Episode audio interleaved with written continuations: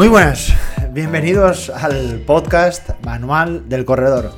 Estás en un episodio muy especial. Estás en mi primer episodio donde alcanzo las tres cifras. Estás en el episodio número 100. Por fin llego a esos 100 episodios que, bueno, para mí ha sido un auténtico reto el, mantener la constancia eh, a lo largo de todas estas semanas, todos los martes, de manera puntual, eh, subo ese podcast y la verdad que muy feliz y muy contento de recibir sobre todo muchos mensajes de agradecimiento, de, ver a, corredores eh, incluso que, me saludan, que me dicen, oye, gracias por, compartir eh, esas experiencias, esa sabiduría ¿no? que, tú puedes tener en el correr y que yo la verdad que lo hago de, vamos, súper encantado de poder compartir semana tras semana esta, esta información.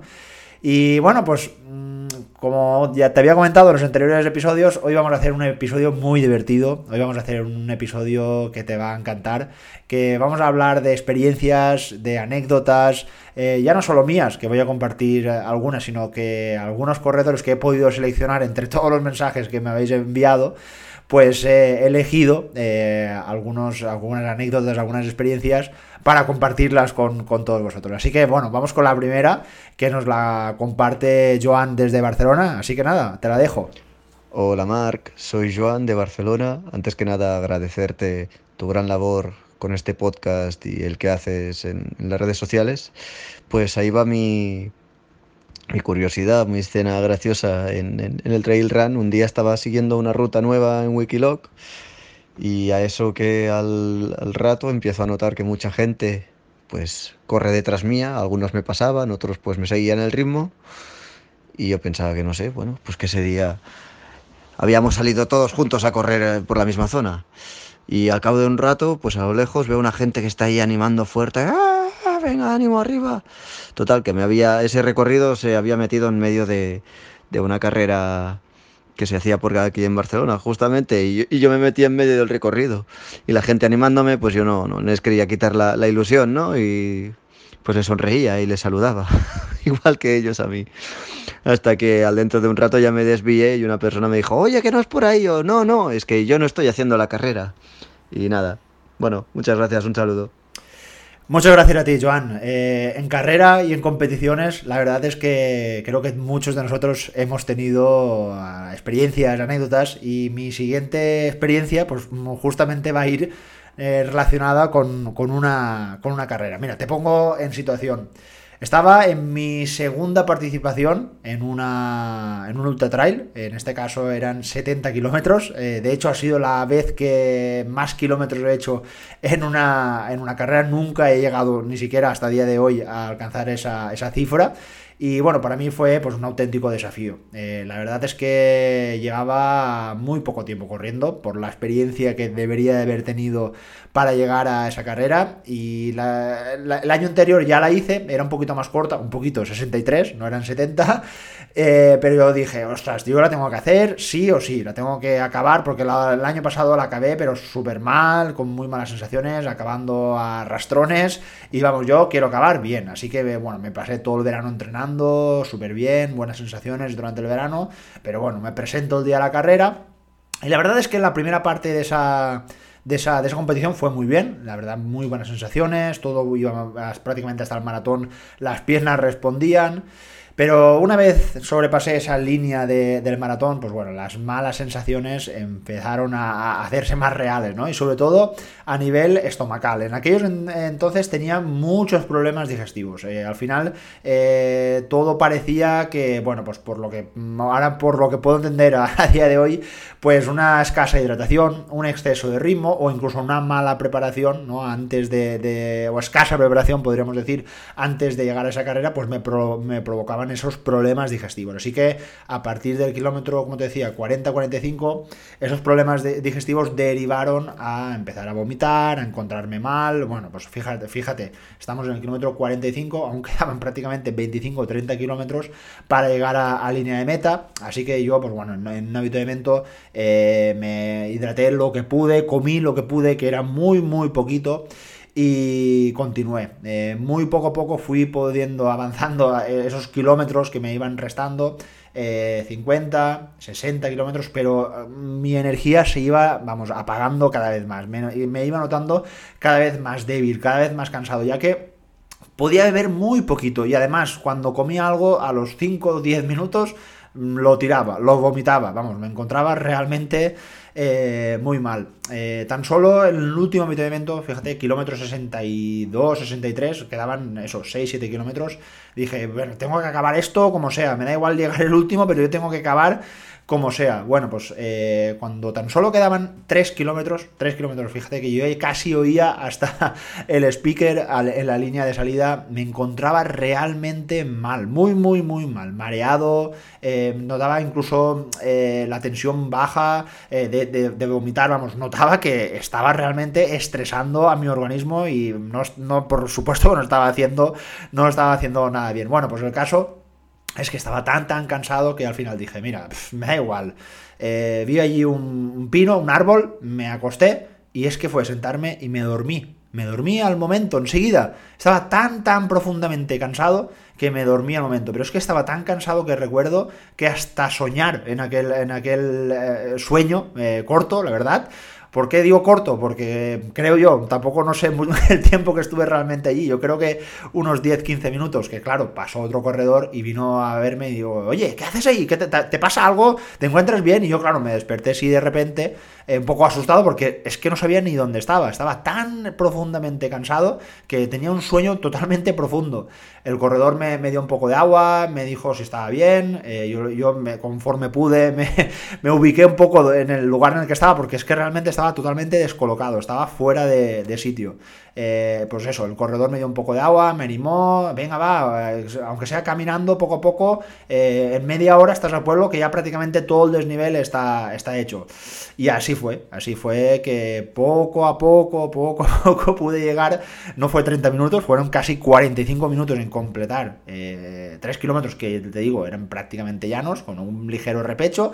Pero al final eh, logré llegar a, la línea de meta, pues bueno, con todas las consecuencias, nada más llegué, evidentemente me vieron el careto que llevaba, me, llevaron a la, a la donde estaba la Cruz Roja, me, acostaron allí, me dijeron que pues que eso, que lo que había hecho pues que no tenía ningún sentido, que hubiera podido tener algo más, más serio y por supuesto que lo reconozco y que lo asumo. Por eso un poco te lo quería contar también en esta en este podcast, ¿no? De anécdotas y experiencias que en este caso ahora me río y es una anécdota que a veces he contado eh, en círculos que no son corredores y, se ríen, pero claro, en aquel momento pues no, la verdad que no daba, mucha risa. Eh, en aquel momento llegué a perder 6 eh, kilos, o sea, fijaros la deshidratación que fue totalmente brutal en mi organismo y vamos, por supuesto que ahora mismo digo, pues... Mm, no tenía que haber continuado cuando empecé a vomitar, cuando realmente no me encontraba bien. Igual lo más sensato hubiera sido parar y pensar en, otra, en otras carreras. Y hablando de carreras de ultradistancia, os dejo otra anécdota que nos comparte Vicente desde, desde Valencia, así que a ver qué nos cuenta. Hola Marc, ¿qué tal? Bueno, te cuento algunas de las anécdotas que, he tenido. Tengo fama de despistado y la verdad es que me lo, lo gano a pulso. Pero bueno, al final las cosas me acabo teniendo suerte y yo creo que por eso no me esfuerzo mucho en no ser muy, muy despistado. Esta anécdota me pasó en una de las salidas de la MUIM. Suelo llevar el, el móvil en, uno de los bolsillitos delanteros de la, de la, mochila y ese día justo en el recinto donde, donde, donde se hacía la salida, en la parte ya donde ya has pasado, ya te han, ya te han comprobado el dorsal y todo, pues eh, me puse a hacer fotos durante media hora antes, estuve por allí con unos, con otros, pues eso, los nervios, calentando, fotos. Y justamente un minuto antes de, dar la salida me doy cuenta que, el móvil no lo llevaba, que me había caído, que no lo llevaba en el bolsillo tampoco. Y empecé a, preguntarle al personal que había por allí, por fuera, empecé a preguntarles a todos, oye, me ha caído el móvil, lo tenéis, lo tenéis, mis amigos me vieron, me preguntaron, oye, ¿qué te pasa? Digo, nada, que me ha caído el móvil. Dice, ¿el móvil?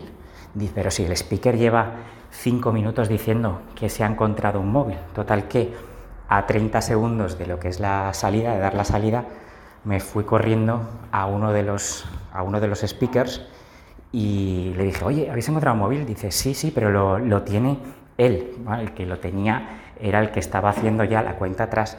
Total, que yo chillándole, chillándole, chillándole, al final me vio, mientras hablaba, me preguntaba, ¿qué te pasa? Y a 10 segundos de, la salida me da el móvil, empieza a descontar, 10, 9, yo corriendo donde estaban mis amigos, mis amigos ya que me daban ya por, vamos, que yo me quedaba y que ya no salía. Me vieron llegar y ahora se encontró y dice, sí, y se quedaron flipados y vamos, ese día la salida de la MIN fue espectacular y eufórica, porque en un minuto eh, lo que me pasó por la cabeza es que ya me quedaba, que no iba a correr y que, y que, y que mis amigos, bueno, me, daban ya por carrera abandonada. Así que nada, pues eso, que uno se gana la fama de, de despista. Pero bueno, al final con suerte, ¿eh? Venga, hasta luego. Muchas gracias, Vicente, por tu aportación con esta anécdota. Bueno, por eso siempre digo que hay que llevarlo todo bien atado antes de la salida, porque, eh, bueno, ya con los propios nervios que llevamos todos antes de salir, solo nos faltaría que un pequeño percance como la pérdida de un teléfono móvil eh, vamos, la cabeza se va a otro sitio y no está en lo que tiene que estar. Así que me imagino que fue una carrera bien, bien movida desde el principio. Y es que no solo ocurren anécdotas en, nuestros, en nuestras competiciones o en nuestras carreras, sino que seguramente en alguna de tus salidas, en tus entrenamientos, eh, vamos, has tenido alguna, alguna aventurilla, ¿no? Yo te puedo contar que hace unos 5 años Em, aquí en mi zona, pues la verdad que la nieve pues no es algo que lo tengamos muy, muy a la vista. De hecho, pues para ver la nieve nos tenemos que desplazar a lugares eh, bastante lejanos. Pero claro, aquí cuando una montaña cercana se pinta de blanco, vamos, nos volvemos locos y queremos eh, subir a, verla, a tocarla, ¿no? A hacernos cuatro fotos allí para, tocar la nieve, ya por lo dicho, ¿no? Que no estamos muy, muy acostumbrados, somos más de, más de mar y más de playa. Eh, bueno, pues en mi ciudad, Denia, tenemos una montaña que se llama el Mongo y mide 750 metros aproximadamente. Como puedes ver, bueno, pues eh, es una montaña que, bueno, no está mal de altura, pero para que se ponga a nevar, pues bueno, no es muy común. Como te decía, pues puede nevar mm, con frecuencia o media, por decirlo así, una vez cada 3, 4 o 5 años. No es muy común. Bueno, pues eh, como te decía hace un tiempo, eh, nevó, pero solo la parte alta de la montaña. Es decir, nevó igual a partir de 700 metros, con lo cual solo el pico de arriba eh, estaba manchado un poco de blanco. Eh, por la mañana y por la tarde pues salió el sol y se veía perfectamente la, nieve desde, desde, las calles de Denia, es decir, desde el nivel del mar se podía ver esa, esa, nieve. Bueno, yo justamente esa tarde no tenía nada que hacer y digo, Buah, pues yo me voy arriba, me subo y veo la nieve, me hago ahí tres fotos y paso la tarde. Bueno, pues con las prisas y con las ganas y todo, pues me salí eh, sin móvil, sin mochila, sin nada. Vale, me fui a correr porque es una montaña que la verdad que la conozco a la perfección, claro, es mi lugar de entrenamiento, entonces pues muchas veces ese... Eh, pues salgo a veces, no es muy común ya, la verdad, pero salgo sin mochila y sin nada, ¿no? Entonces, mm, nos vamos para arriba, que yo creo que en una hora ya estoy arriba y sin problema. Y efectivamente, eh, salí sobre las 3 y media de la tarde, eh, subí y cuando iba subiendo, como había llovido un poco, evidentemente la parte más baja no, no estaba convertido en nieve, era, estaba de la lluvia, había convertido en barro, bueno, pues mm, como que costaba un poquito avanzar, de, en vez de tardar una hora, bueno, pues tardé una hora y media, pero efectivamente al final llegué, eh, pude tocar la nieve, pude ver unas vistas magníficas, eh, disfrutar. Y digo, bueno, va, pues ahora es momento de, de bajar. Pero yo miraba el reloj y digo, ostras, ya son las 5 de la tarde y estamos en enero y aquí en enero a las 6, 6 menos cuarto ya se pone el sol y como me encante mucho se me va a hacer de noche. ¿Qué era lo que ocurrió? Bajó la temperatura una barbaridad en aquel momento. Claro, eh, para que nieve, pues ahí arriba, pues evidentemente teníamos que tener temperaturas cercanas a los 0 grados o por debajo de los 0 grados, ¿no? Con lo cual, pues aquel, aquella nieve se empezó a convertir en placas de hielo, con lo cual eh, lo que había subido antes con facilidad, ahora para nada. Y además, eh, nuestra montaña, el, el es una montaña, pues sobre todo la parte de arriba, muy técnica, muy rocosa, de, la roca, muy erosionada del viento, del agua, de la lluvia, eh, y es muy difícil avanzar ya en condiciones normales pues imagínate con todo el terreno mojado, con todo el terreno con hielo, con mucho frío. Y efectivamente, pues cuando aún me quedaba mucha parte de la bajada, se me hizo auténticamente de noche. O sea, no, no veía absolutamente nada. Eh, y la cosa se puso complicada desde el punto de vista de que, pues eso, tenía que ir con mucha precaución Claro, ya se hizo de noche, mi familia se preguntándose dónde estaba, dónde, por dónde estaría, porque yo sabía, yo había dicho, le había dicho a mi mujer, oye, que me voy a correr un rato, pero claro, un rato, pues ella entiende, pues eso, una hora, una hora y media, pero me había ido a las tres y media y eran las seis de la tarde y era de noche y aún no había aparecido. Bueno, pues al final llegué a las siete y media de la tarde, ya de noche cerrada ya, eh, con, vamos, con todo lleno de barro, todo lleno de arañazos, que algún porrazo me había caído, eh, con un susto y con mucho, mucho, mucho frío. Evidentemente el frío pues hizo que, mi musculatura estuviera totalmente eh, agarrotada y la verdad que me llevé un buen susto y mira, probablemente desde esa vez, como te decía, siempre me llevo la, la mochila detrás. Eh, ahora con frío siempre me llevo, pues aunque sea un chaleco, aunque sea un cortavientos detrás que no ocupa nada, que nunca sabes lo que puede pasar, que siempre me llevo la manta térmica, también imaginaros que en aquel momento, mm, una cosa tan tonta como una caída, me, me tuerzo un tobillo, me hago me pego un golpe a la rodilla y no puedo avanzar y, claro, sin teléfono móvil, sin nada allí, ¿cómo, ¿cómo, me resguardo? Pues la manta térmica hubiera hecho un gran papel en aquel momento. O sea, por eso siempre digo que no cuesta nada llevarse ese mínimo material eh, cuando salimos por montaña, porque vamos, eh, la verdad es que nos pueden pasar alguna de estas eh, aventuras. Y para más aventuras, la que nos deja otro oyente, Alejandro, mm, te invito a que lo escuches. Hola Marc, ¿qué tal?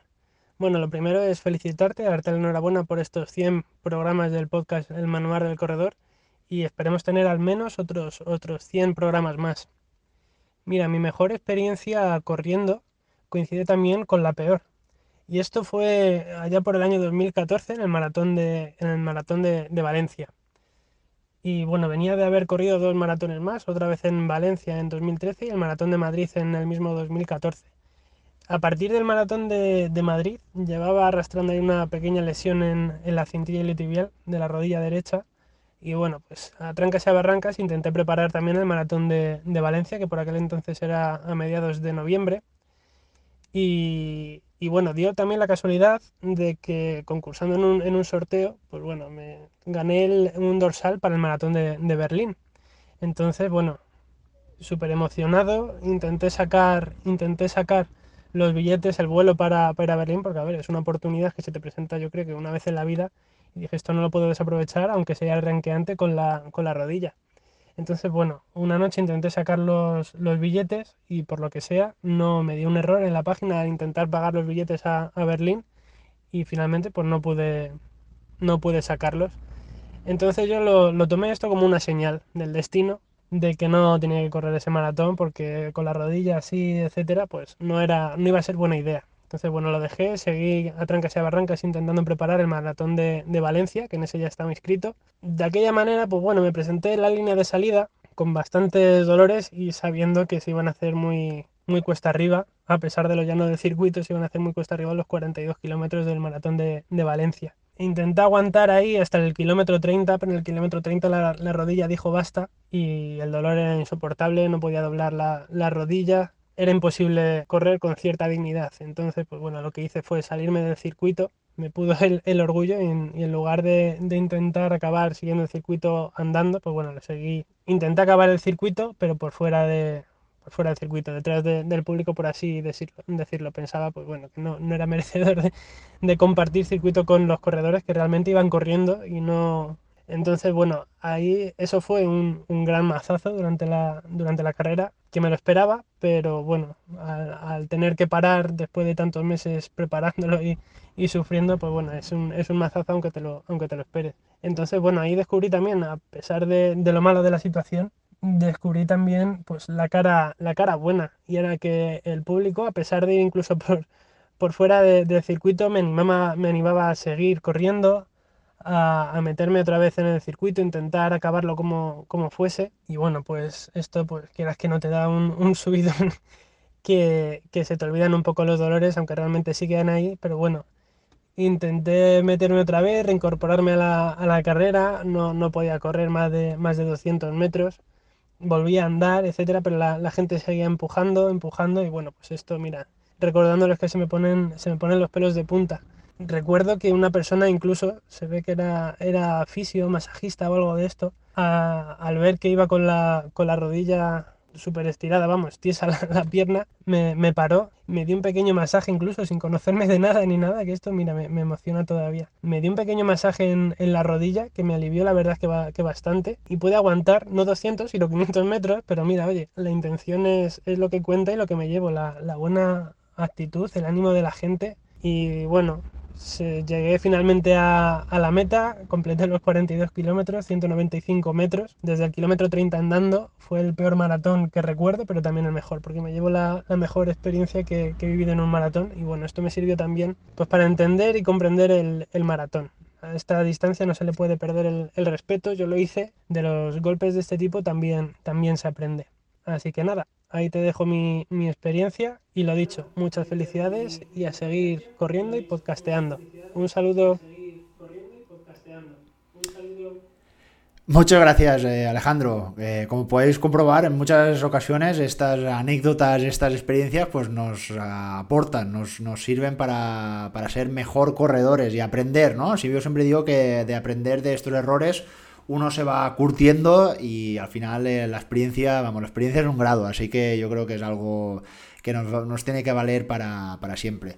Bueno, mi última anécdota, antes de cerrar el, programa con la, con la, última anécdota, eh, también tiene que ver con correr por, montaña y también tiene que ver con la climatología. Bueno, os pongo en situación. También hace un tiempo, eh, era verano, eh, también, pues eso, en Denia, como decía, es una ciudad costera, es una ciudad donde en, verano hace muchísima calor, bueno, como muchos sitios de, España, ¿no?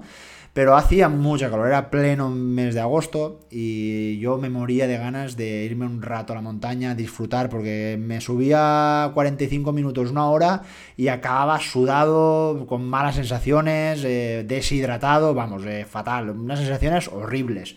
Y justamente a mitad más o menos de, mes, recuerdo, a finales de, de, mes de agosto, si no, por ahí estaría.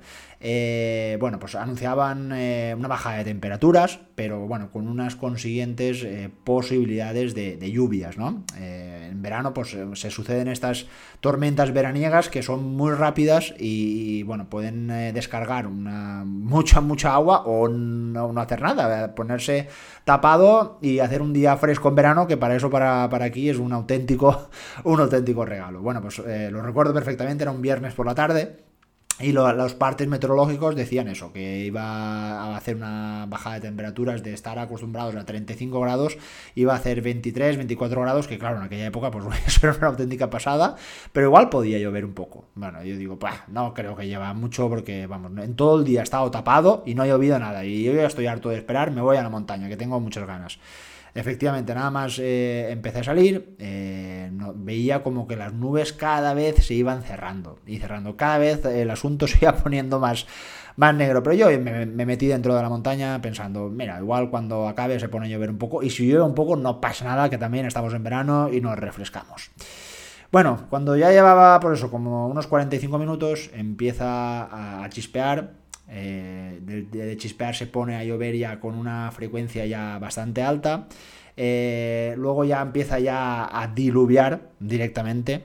Eh, luego empieza ya a caer truenos, relámpagos, bueno, una auténtica tormenta de verano que empieza a descargar agua, pero de manera, mmm, vamos, brutal. Yo no lo había visto nunca en mi vida eh, tal cantidad de agua. Bueno, en aquel entonces eh, no sabía qué hacer, estaba muy, muy asustado porque estaba en mitad de la montaña, eh, no sabía dónde ponerme y además mm, estaba muy asustado porque oía que eso de los relámpagos y ponerse debajo de un árbol, pues creo que no era la mejor solución porque tenía altas posibilidades de que cayeran realmente un rayo y me afectara, ¿no? Y es que estaban cayendo muy cerca, los oía, el ruido era ensordecedor, eh, la lluvia, bueno, pues eh, te lo digo así, claro, lo que eran sendas parecía aquello un parque acuático, eh, un parque acuático que va te tiras por un tobogán, pues era así, el agua me arrastraba por, por los senderos de la cantidad de, de agua que, que, había, que bueno, luego casualmente pude ver que eh, fue uno de los días, eh, por lo menos en mi ciudad, donde la densidad del agua fue mayor. Es decir, eh, por lo que dijeron los meteorólogos, en esos 20 minutos que duró la tormenta, eh, la frecuencia, o sea, la, cantidad de lluvia era de mil litros por hora. Es decir, si hubiera estado lloviendo durante una hora, hubiera llovido mil litros. O sea, imaginaros la cantidad o la brutalidad de agua. De hecho, en esos 20 minutos, eh, si no recuerdo mal, se alcanzaron 300 litros eh, por metro cuadrado. O sea, imaginaros, una auténtica barbaridad de lluvia. Bueno. El caso, yo mm, puedo alcanzar ya la, carretera, puedo alcanzar, mm, vamos a decir, una zona poblada, era, eh, realmente era una, urbanización. Y como pude, pues empecé a bajar eh, ligeramente, pero es que el agua me estaba arrastrando. De hecho, recuerdo perfectamente que en una de las zonas de la urbanización, que hacía como una especie de una vaguada, ¿no? Una especie de, como un valle en aquella urbanización, eh, sin decirte ninguna broma, el agua me llegó por el ombligo. O sea, una auténtica barbaridad de, agua que en aquel momento, vamos, estaba totalmente asustado, estaba totalmente desorientado, es que no sabía ni dónde estaba eh, con ese momento de, del susto intenté sacarme el teléfono móvil, que ese día sí que lo llevaba, pero era imposible, la, tal cantidad de agua no podía marcar con el, con el teléfono móvil y se me, vamos, se me mojó. Bueno, pues eh, el agua me, arrastraba. Eh, casualmente no sabía dónde, dónde me podía resguardar. Y casualmente estaba lloviendo tanto que a un hombre le estaba entrando agua a, su casa y el hombre estaba un poco achicando el agua o intentando intentando desviarla por un lugar donde pues, no, le afectara su casa porque justamente estaba en una, zona con mucha, mucha pendiente. Eh, directamente no me lo pensé, fui a ese hombre y eh, así de claro te lo digo, le pedí socorro porque por favor si me podía resguardar en su casa porque es que no sabía dónde me podía resguardar porque es que el agua me arrastraba, eh, los rayos no paraban de caer, estaba asustado, estaba tiritando de frío. Y era un, hombre que era, era francés, no era, no, no, era español, y más o menos nos pudimos eh, comunicar. Y el hombre me vio, evidentemente, la cara de susto y me metió enseguida en su casa. Eh, está, enseguida apareció su mujer, me trajo toallas, me secó. Eh, luego, pues eso, me, me, dijo: tranquilo, estate sentado aquí en una silla.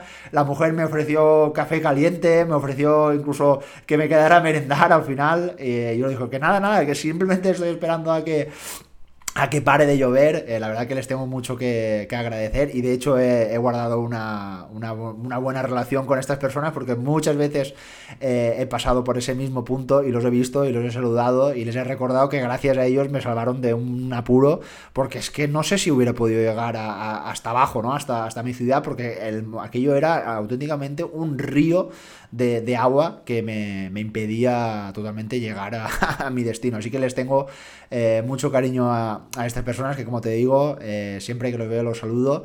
Y la verdad es que mantengo un recuerdo pues eh, con, susto, ¿no? De aquel día que la verdad es que no, no, guardo muy, muy buen recuerdo de aquel día.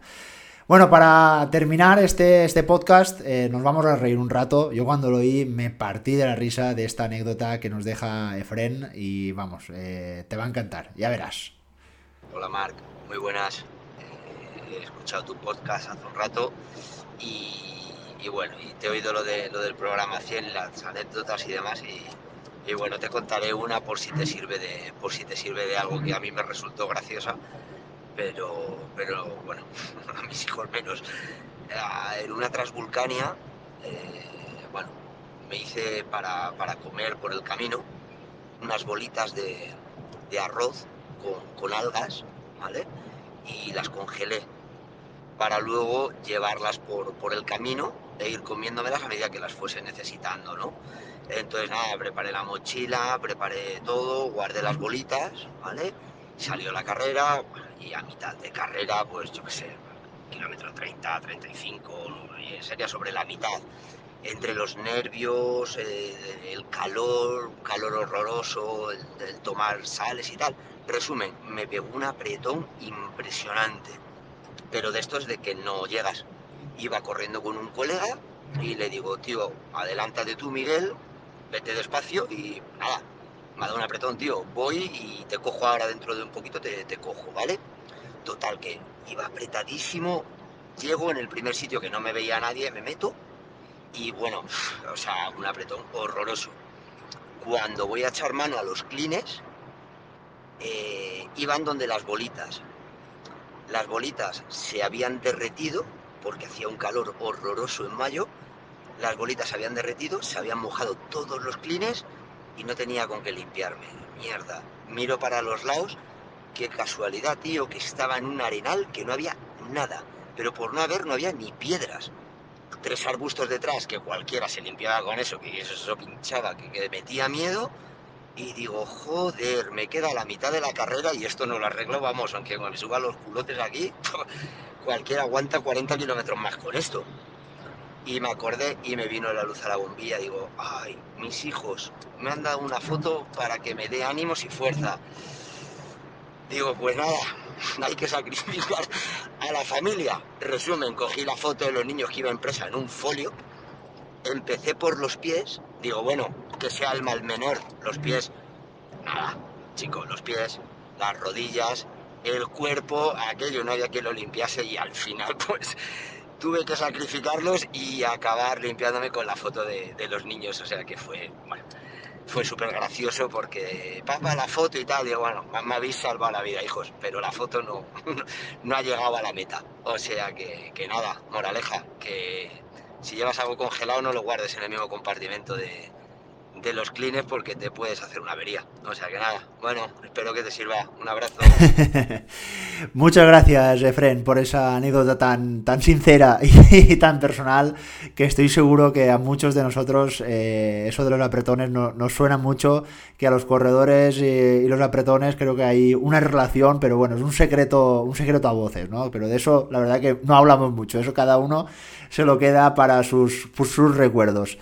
Pues nada, espero que te haya gustado este episodio donde no hemos hablado de entrenamiento, no hemos hablado de zonas, ni de fuerza, ni de nada. Hemos hablado de lo que significa correr para mucho, muchos de nosotros, para esas anécdotas que yo lo que te decía, ¿no? Creo que se van a quedar eh, a lo largo del tiempo eh, con, en nuestra mente de, de, lo bien que nos lo pasamos en aquella carrera, del día que me fui con mi amigo y se perdió, bueno, vamos, diferentes aventuras, diferentes batallitas que seguro que todos tenemos y que al final, bueno, pues eh, dices, la carrera tal que hice hace cinco años, ¿qué tiempo hice? Pues, pues probablemente ni te acuerdes, ni el ritmo, ni las pulsaciones, pero sí que te acordarás eh, de la anécdota de, de, Fren o te anécdotarás de, te acordarás de, de, la pérdida de móvil que nos contaba eh, Vicente, porque son cosas que la verdad que, que uno pues eh, se quedan para siempre, ¿no? Para, para el recuerdo y, y, para que veáis, ¿no? Que a veces el correr pues nos aporta y no, no, es una forma de vida también, ¿no? Y nos aporta esas experiencias tan, tan bonitas